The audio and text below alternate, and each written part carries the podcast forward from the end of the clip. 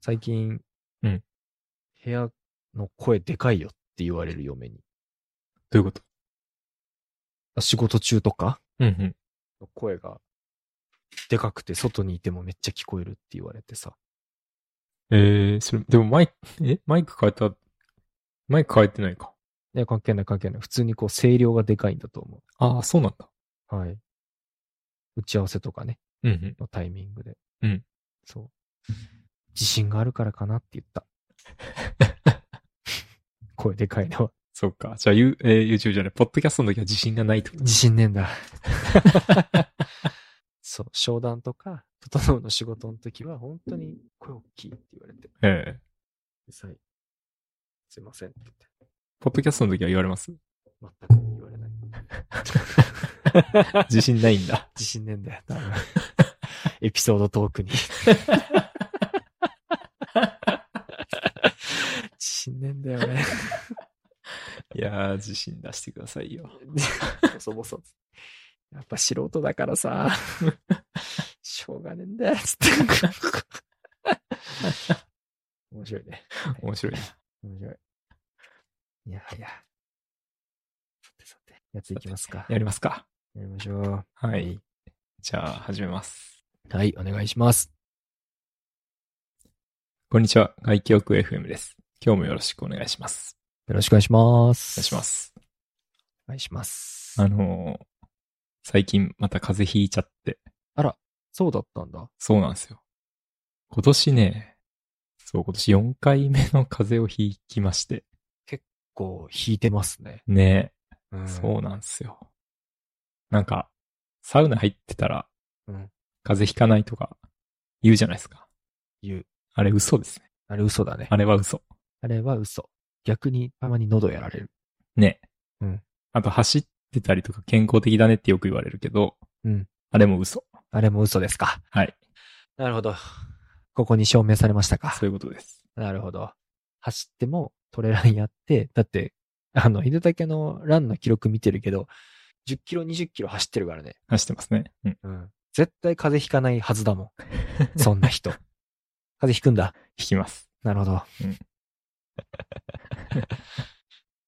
それでなんか、外とか普通に行くから逆になんかリスクあんのかな。ああ、そういうこと俺コロナの時めっちゃ健康的だったもんまあ。めっちゃは言い過ぎだけど。うん。うんえ、。それは外に出ないからってこと出ないから。ああ。うん。みんなアルコールで消毒してるし、マスクしてるんでしょまあね、確かうに。ん。でもアルコール消毒はさ、結構僕あの後ずっとやってるんですよね。あ、私もしてる。うん。うん、見つけたら手つけるようにしてる。ね、やってるんですけど、うん。どうなんだろう。いやー、どんな風邪だったんですかもう普通の風邪えっ、とね、扁桃腺炎ってやつでしたね。あ、あー、はいはいはいはい。もう俺なんないやつだ。扁桃腺取ったんでしたっけはい、僕、4年5年前に扁桃腺取る手術してるので、そうか、そうですよね。はい、僕2つの扁桃腺ないっす。うわあ、それいいなだ、でも、扁桃腺腫れない代わりに、うん菌が直接肺にな来るので、うん肺炎になります。 え じゃあなんで取ったんですかいや、扁桃腺腫れやすいから。そうか。うん。あ、じゃあ、何風邪は引きにくいけど、引いた時には結構でけえでかいってこと。あ あ、そうそうなんだ。まあだってね、なんであんのって言ったら、その、風邪をさ、まあ、予防じゃないけど、早めにこう熱、体に熱出してっていうのが扁桃腺の役割じゃないですか。あ、そうなんですね。扁桃腺の役割とかあんま知らなかったですけど。一応あるらしくて、ちゃんと。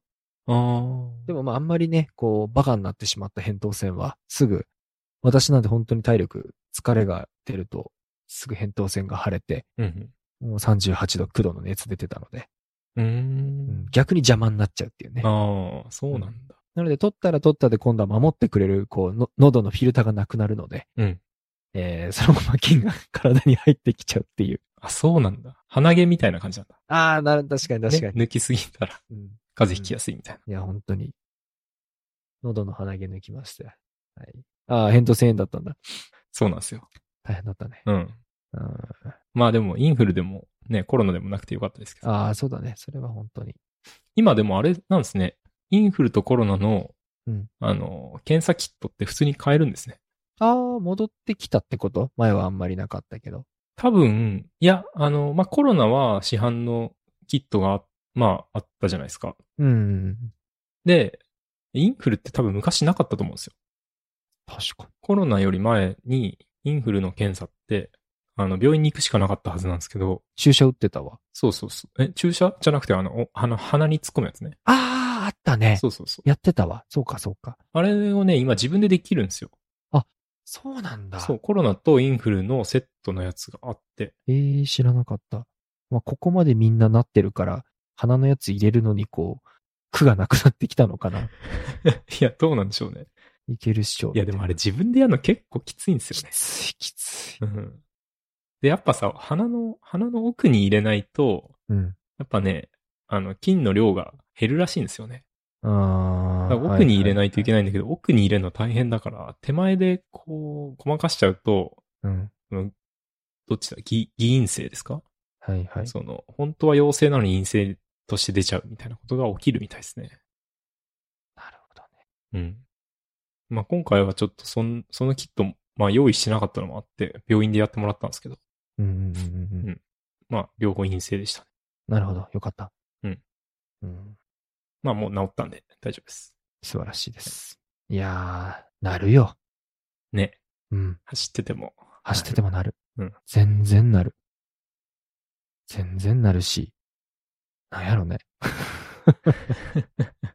風邪ほんとひく。え、てか俺、もう、今4回って聞いて、うん多いのかって思いつつ、うん俺も2月に1回は絶対風邪ひいてるからさ、ああ、それ相当多いですね。え、年6回ってことはひいてると思うよ。てか体調いい月そうねえもん。いちょっと働きすぎなんですよ。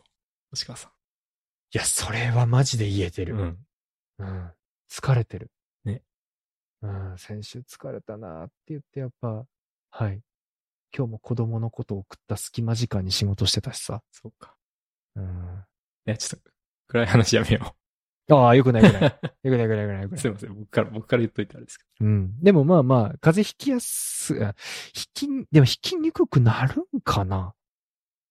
あのね、僕が今までで一番風邪ひかないなって思ったのは、うん。体重増やした時ですね。ああ。なるほど。筋トレってこといや、あーまあ、筋、筋肉、筋肉質でもやっぱなんか風に弱いって言うじゃないですか。まあねだ。から別に筋肉ってわけじゃなかったですけど、うん。結構体重を意識的に増やしたことがあって、はいはいはい。うん。そんなことしてんだ。すごいな。うん。そうですね。なんでしたんだっけな。ちょっと、もう思い出せないですけど。なんか、まあ、あまりにもなんか、痩せすぎみたいなのよく言われてたから、ちょっと増やそうと思って増やしたことがあって。はいはい。そしたらね、結構その間、風邪ひかなかったですね。ああ、ほんと。でもちょっと油断するとやっぱちょっと落ちてきちゃって、今、その時の体重からマイナス3キロぐらいなんですけど。うんうんうんうんうん。だから本当は多分、プラス3キロぐらいがベスト体重なのかもしれないですね。なるほど。それわかるのいいね。うん。うん。確かに。あの時一番健康的だった気がする。いいなぁ。いやぁいやー、健康トークしちゃいますね。健康得するよ ね。どうやったら健康でいられるんだろうって本当に思う。うん。教えてほしい。うん。その、ちょっと、あれですけど、僕、最近走ってて、うん。あの、膝が痛くなっちゃったんですよ。前もなんかちょっと、あの、体、体、あ膝か、膝か。はいはいはい。えっとね、前言ったの多分足の裏だったかな。ああ、なるほど。うん。測定筋膜炎っていう、足の裏が結構痛くなる、まあよくランナーがなる症状があるんですけど、ほうほうほそれに一時期なってたんですけど、う。うんうん、うん。それは。は結構良くなってきたと思ったら、今度膝が痛くなっちゃって、なるほど。うん。膝はね、でも昔も登山してた時にはい。痛くなったことがあって、うんうん、うん。下りで結構痛くなっちゃうんですよ。しんどいな。うん、うんうん。で、その時は、ちょっと筋肉が足りないのかなと思って、筋トレして、スクワットして、うんそうそう。今でもその、その流れで今、スクワット、もう毎週やってるんですけど、偉い。うん。それでちょっとは良くなったんですけど、うんでもやっぱなんか走って、特にトレランとかね、走って下りとかってものすごい負荷がかかるんで負、荷かかりそう。うん。下りなんてしんどそうだわ。そう、それでね、そう、ぶり返したというか、また膝が痛くなっちゃって、うーん。で最近結構それに悩んでたんですけど、はい。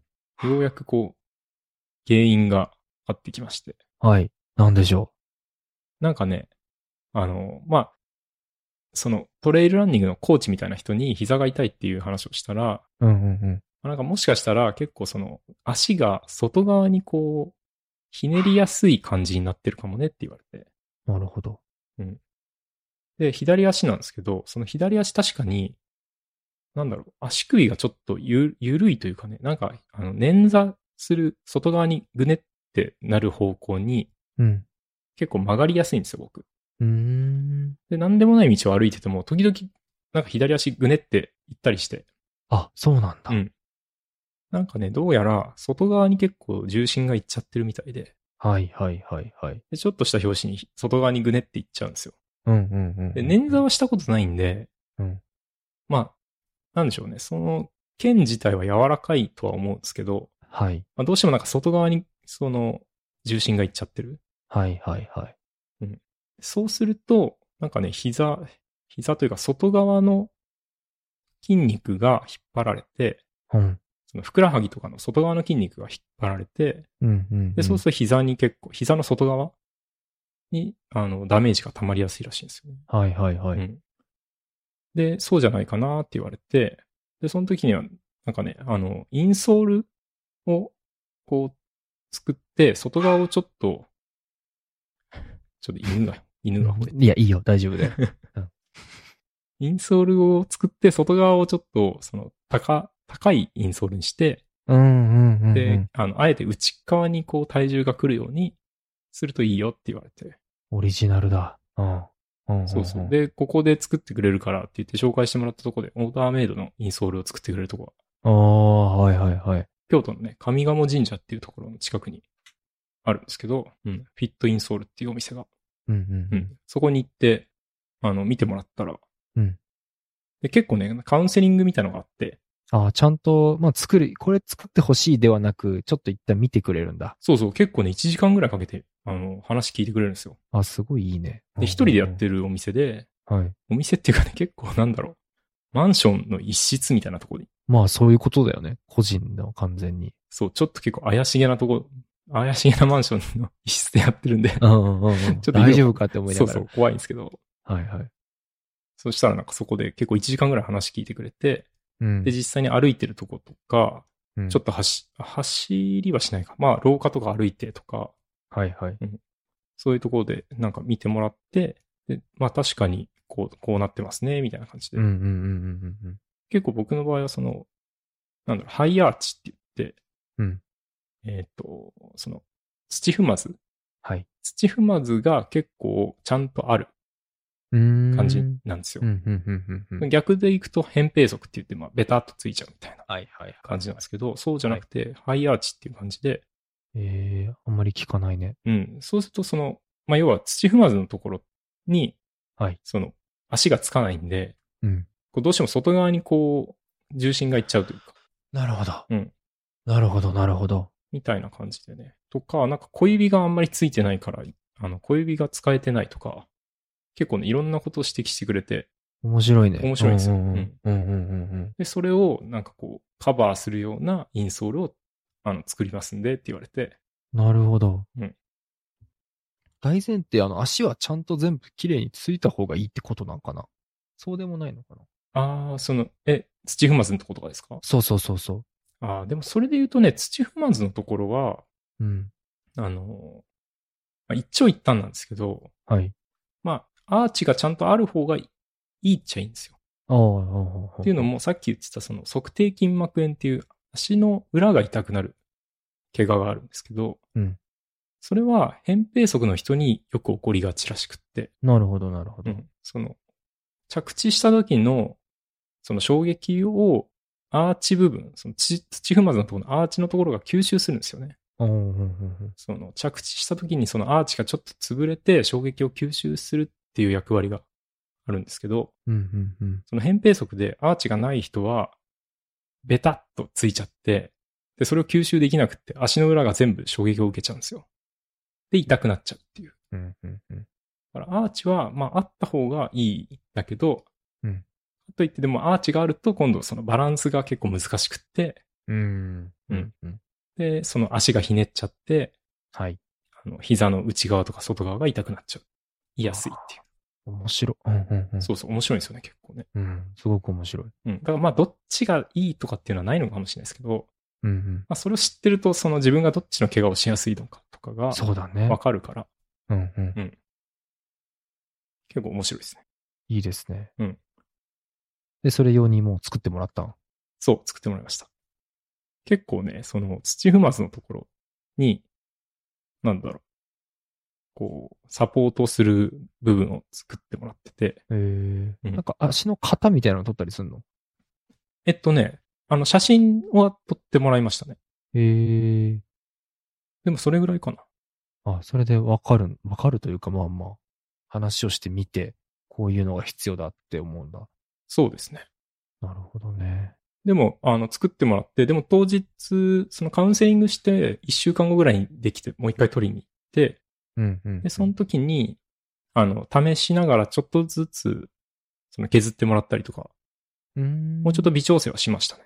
なるほど、なるほど。その後もあるんだ。そうそうそ面白いな、それ。う。まあちょっとね、京都、そのお店は京都ですけど、まあ多分インソール作ってくれるお店って、まあね、いろんなとこにあるとは思うんで、うんうんうん結構ね、面白いっすよ。その走らなくても、普通にね、あの、歩くとか、別に運動とかしない人でも、うんそういうのがあると、あの、まあ、負担なく歩けるというか。うん。いや、そうだね。うん確かに。実際その、そこのお店も別にランナーばっかりが来るわけじゃなくて、うんうんうんその、一般の人とか、はいはい。高齢者の方とかにも、その、カウンセリングしてやってるみたいですね。これって子供もいけるんですかねああ、子供ね。まだ早いかな。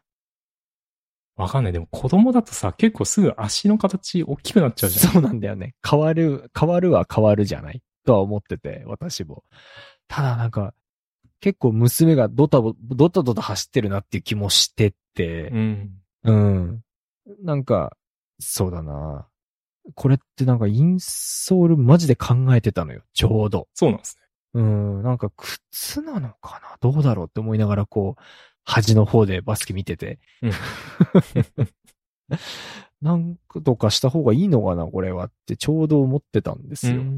まさに。うんただ、なんかでもこ、子供だからなっていうのはすごいあって さ。そう。まあね、あの、これ、まあ、僕が行ったところはですけど、うん。あの、普段走るとか、普段履く靴を持っていくんですよ。ああ、なるほどで。その靴に合わせたインソールを作るので、なるほどね。うん。やっぱ足の形が結構どんどん変わっちゃう年齢だと、まあ作ってもいいんでしょうけど、かなりコスパは悪いとは思いますけど、ね。そうだうね。ん。うん。確かに、まあ、作れるけど、コスパは悪いね。そうですね。まあそれなりにいいお値段しますし、いくらぐらいするんですか1万5、5、6千とか。しますね。そうですね。ああ、インソールはだいたい2、3000が一般的な価格な気がするので、うん。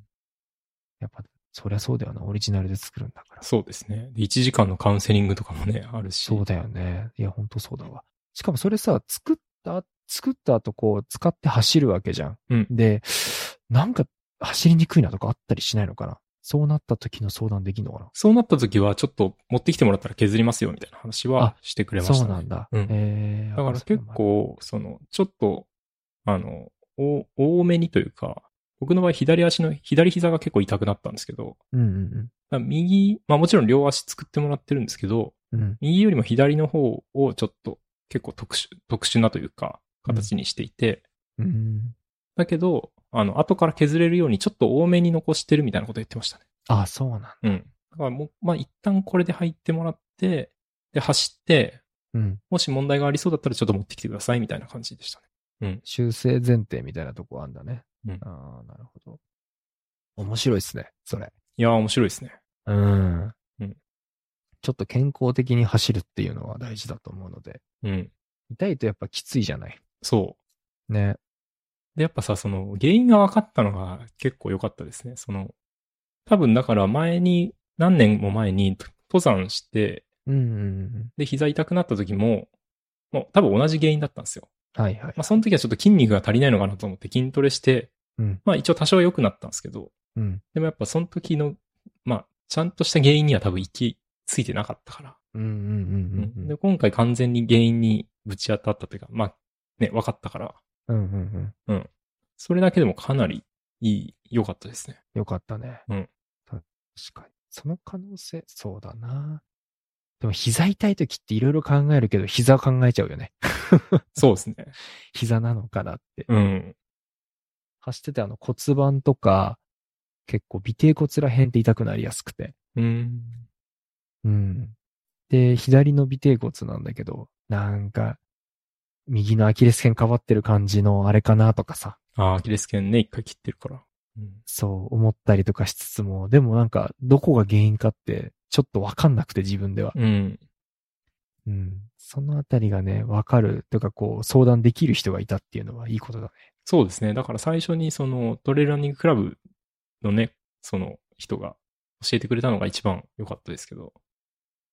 でもね、やっぱね、プロはすごいですね。その人も、まあ最初にこうじゃないって言ってたのが当たってましたし、ああでもちろんそれで、その言ったそのインソールの人も、うん。まあちゃんと調べて確かにこうだねっていうのを説明してくれましたあーし、なるほど、なるほど。実はその間で、うんあの、マッサージに行ってるんですよ。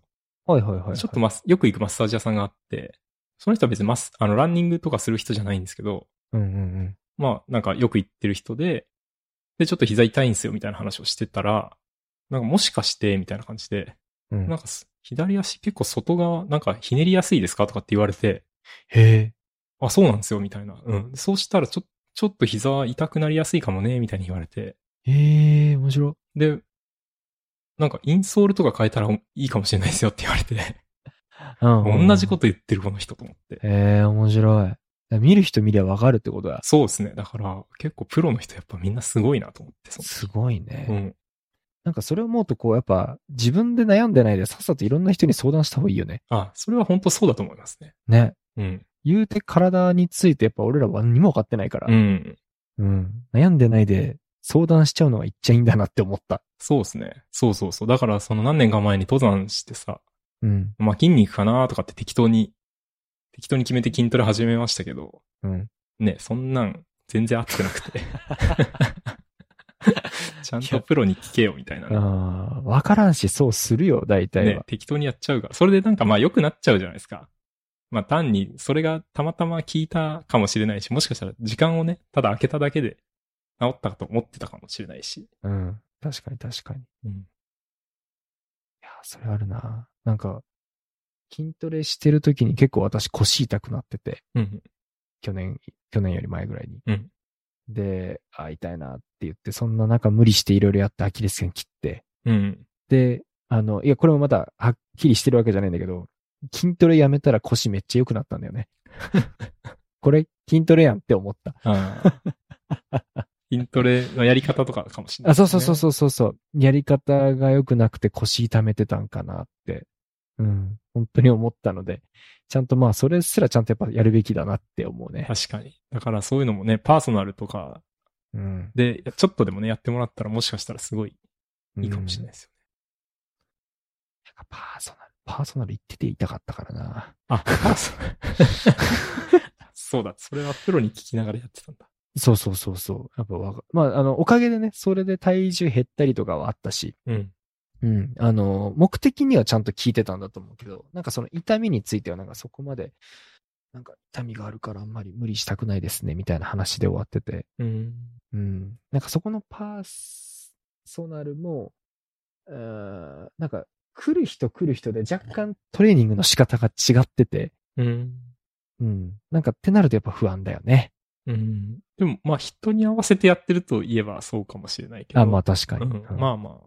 でも、そうですね。わかんないですね、それは。そう、言ってること違ったりするとさ、うん、なんか何を信じていいんだろうって。うん同じ場所に行ってて、うん、いろんなカウンセリングになっちゃうと、ちょっと悩むよね。うん。だから、なんか本当にこん、ここの人に聞いたら大丈夫っていう安心感って本当どうやったら得られるのかわからんよな。ああ、でも、そ、そうか。それで言うと、でも確かに、うん。プロとはいえみたいな。うん。その、いいプロを紹介してもらうっていうのは結構難しいですよね。難しい。だって、ヒデタケのそれさ、たまたま、あの数人同じこと言ってたってことは、ある意味、うんなんか分かりやすかったかもしれないよね。ああ、まあ、それはそうかもしれないですね。ね、皆さんにとってなんか経験したことがある。あ、これかって一生思えるようなうんうんうん。ことって結構大事だったりするじゃん。まあ、ちょっとかじった人にとっては、まあ、すぐわかる問題みあ、たいな、そうね。そうそうそうそうそう。そこの、あとはまあ、ちゃんとそれに向き合ってくれる人かどうかっていうのも大事だし。う。うん。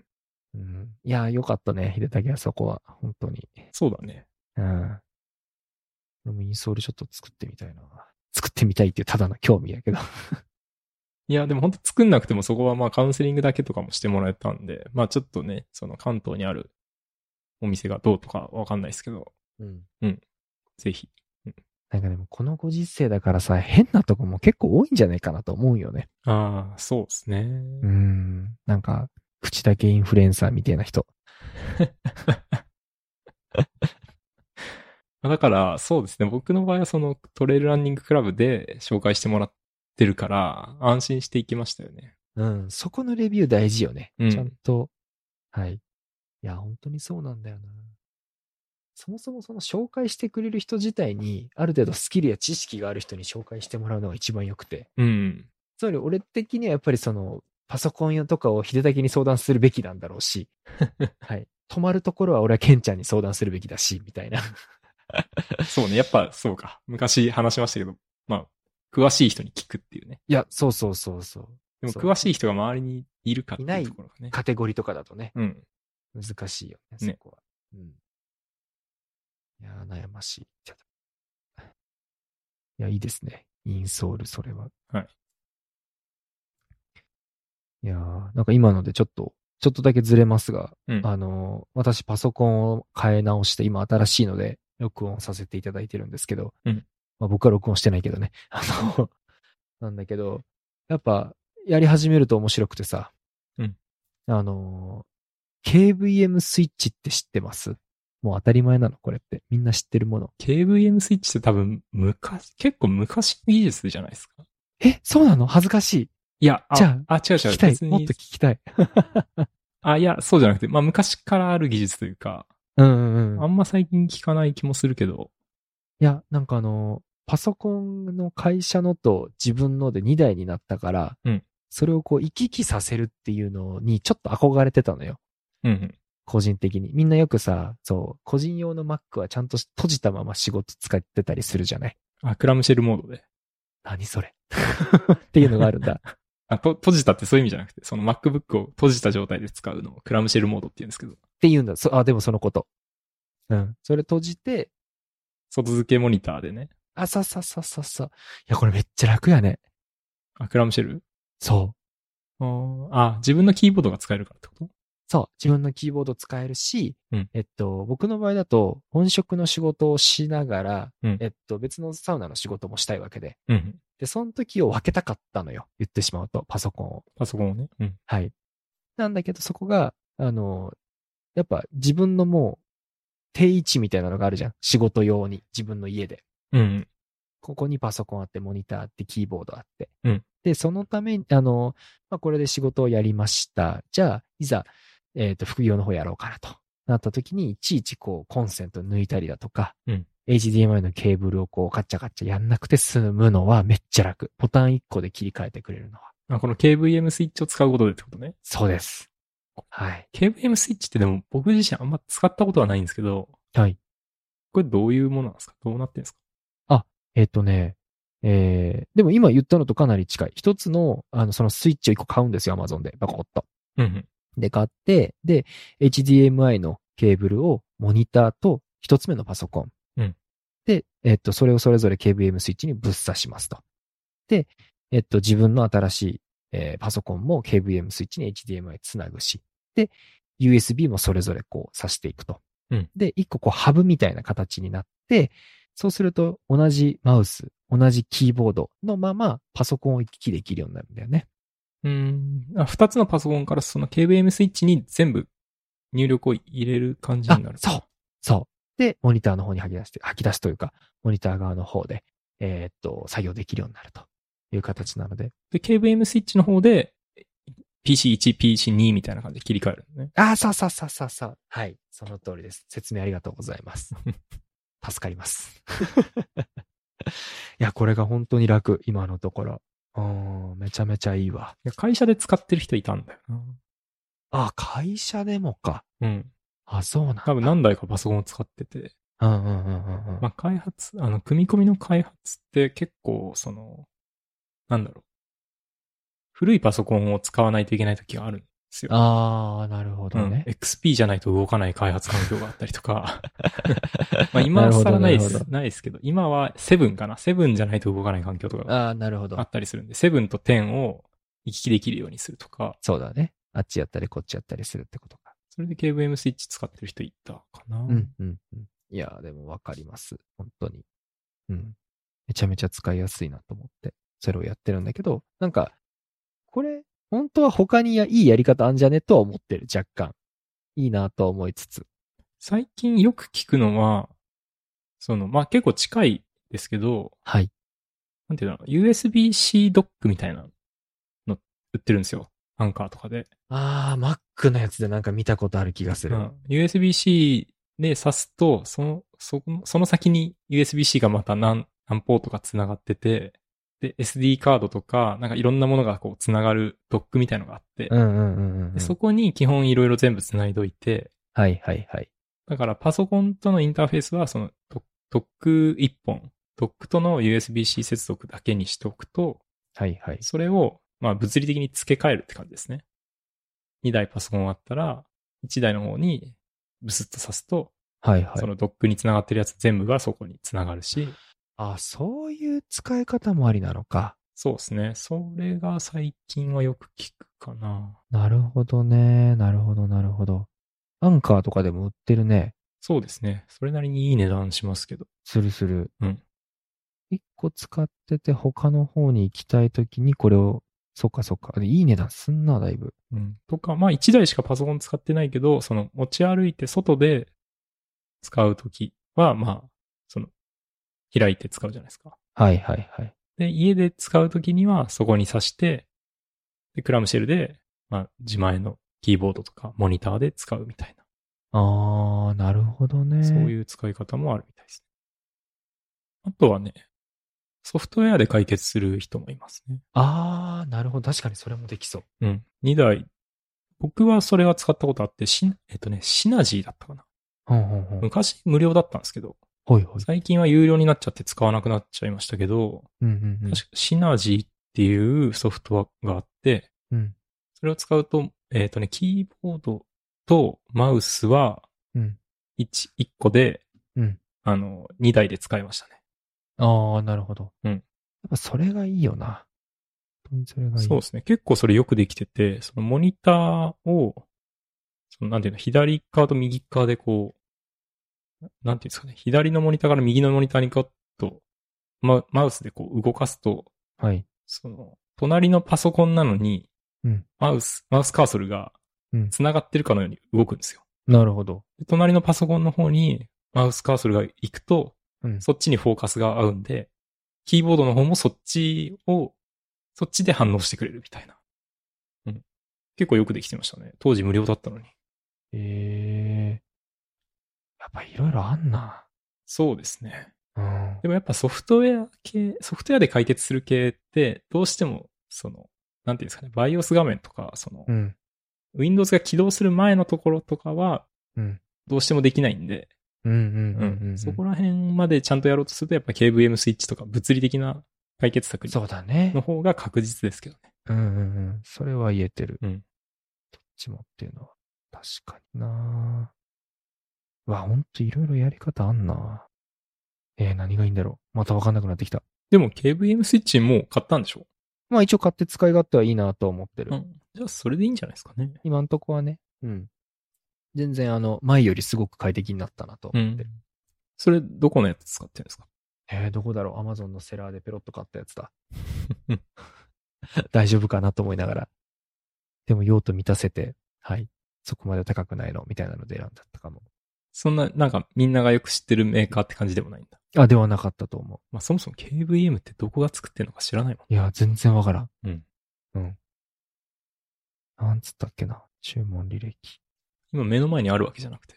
今の目目の前にあるけど、なんか、あの、KVM なんちゃらって書いてあって、別になんか会社名、ようわからん。 うん。ブランド MWIN。知らんわ。知らん。全く知らん。いやー。でもなんか、ちょっとずつ快適になっております。いや、いいですね。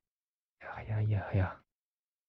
で、早速、あの、来週、あもう今週になるのか、来週には、うんえーっと、京都に行きたいなと思いますので、遊びに。うん。はい。いパソコン持って。や、パソコンはもう会社のパソコンしか持ってかないけど、そっか。 2台は重い。2台は重いから。そう、楽しみです。また今回もちょっとサウナメインで、うん行きたいなと、友人と一緒に。いや、楽しみですね。楽しみです。そう。あの、おおすすめの、えーっと、ご飯屋さんを見つけたので、そこをぜひ行きたいなと思ったんだけど。うん。で、だけが先に行こうとしてるからね。あの、ラーメン屋さんね。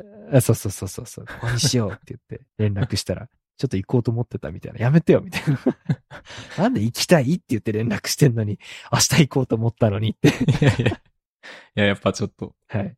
ね、良くないお店だったら、あそうだね。報告しようかなと思っ確かに確かに。といた方がいいかなうん。 なんでやねんってきて、あの、その時、渋谷で、あの、と、地図とすき焼き食ってたんですけど、なんで行く、なんで行こうとしてんねんみたいなの二人で言って た。て。 あ、そう。そそうう。じゃあまあ、今のところちょっと我慢しましたけすいません。申し訳ないです。ありがとうございます。そう。いやー、デイビス餃子、中島か。うん。はい。で、大阪のデッセ行くと。ど。うん。まあ、その辺はね、また行ったら話しましょうか。前回もね、確か話しましたよね。そうだね、そうだね。今回ちょっと早めに、昨日だか一昨日もサウナに行きましたけど。うん。えーっと、今週、めちゃめちゃ忙しいので。はい。しっかりストレス溜めていけると思います。もうつって。もうって言って京都入ってくるから。でもその前に途中下車して、敷地とか寄らないでくださいよ。寄らないです。うん大丈夫で大丈す。はい。しかもだって土曜日の、うんあの、11時半くらいまで子供の運動会スタート行くので、もうそんな余裕ないっす。 どっか寄る余裕は。まっすぐ京都行かないと間に合わない。夫。うん、なんか、不安になりますよね。あの、体育、体育祭じゃないや、運動会の後、うんね、お父さん急にいなくなるみたいな。そう。ひどいよね。大丈夫かうなん。いや、もう大丈夫。嫁にも子供にもみんなに言ってるから。あ、言ってる。子供にも言ってある。言ってる。俺は行くっつって。家竹のところへっつって。